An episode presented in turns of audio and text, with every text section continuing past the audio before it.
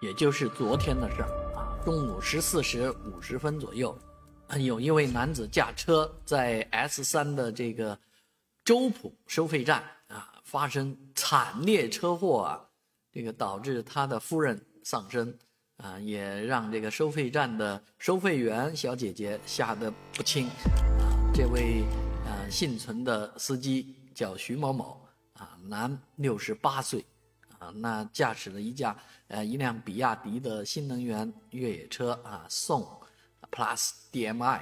啊，那其实这一个路段呢，人家说已经发生了多起的车祸啊。这个 S 三其实开通也没多久啊，开通以后就是车祸连连，就是在这个收费站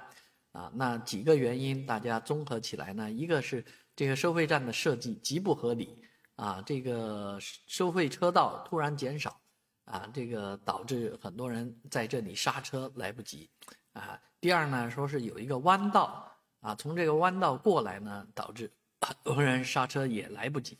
当然最后啊，也说这个因为下雨嘛，它这个地方大概道路路面上有一些呃地地平的这种设施啊，啊，导致更滑一点。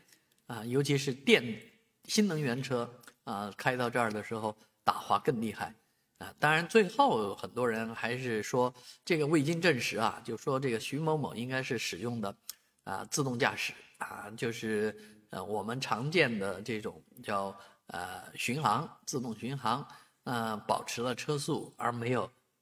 降下来，没有降下来原因现在还不知道啊，多半是说这个司机睡着了。啊，但是我想两夫妻在应该不会睡着啊。大中午的十四点五十分，也不存在疲劳驾驶啊各方面的原因。那什么原因，我们还等待警方的进一步调查啊。但是这一起悲剧值得各方啊共同来关注重视，尤其是这个收费站的设计到底有没有问题啊，设施的安装有没有问题，一定要反思啊。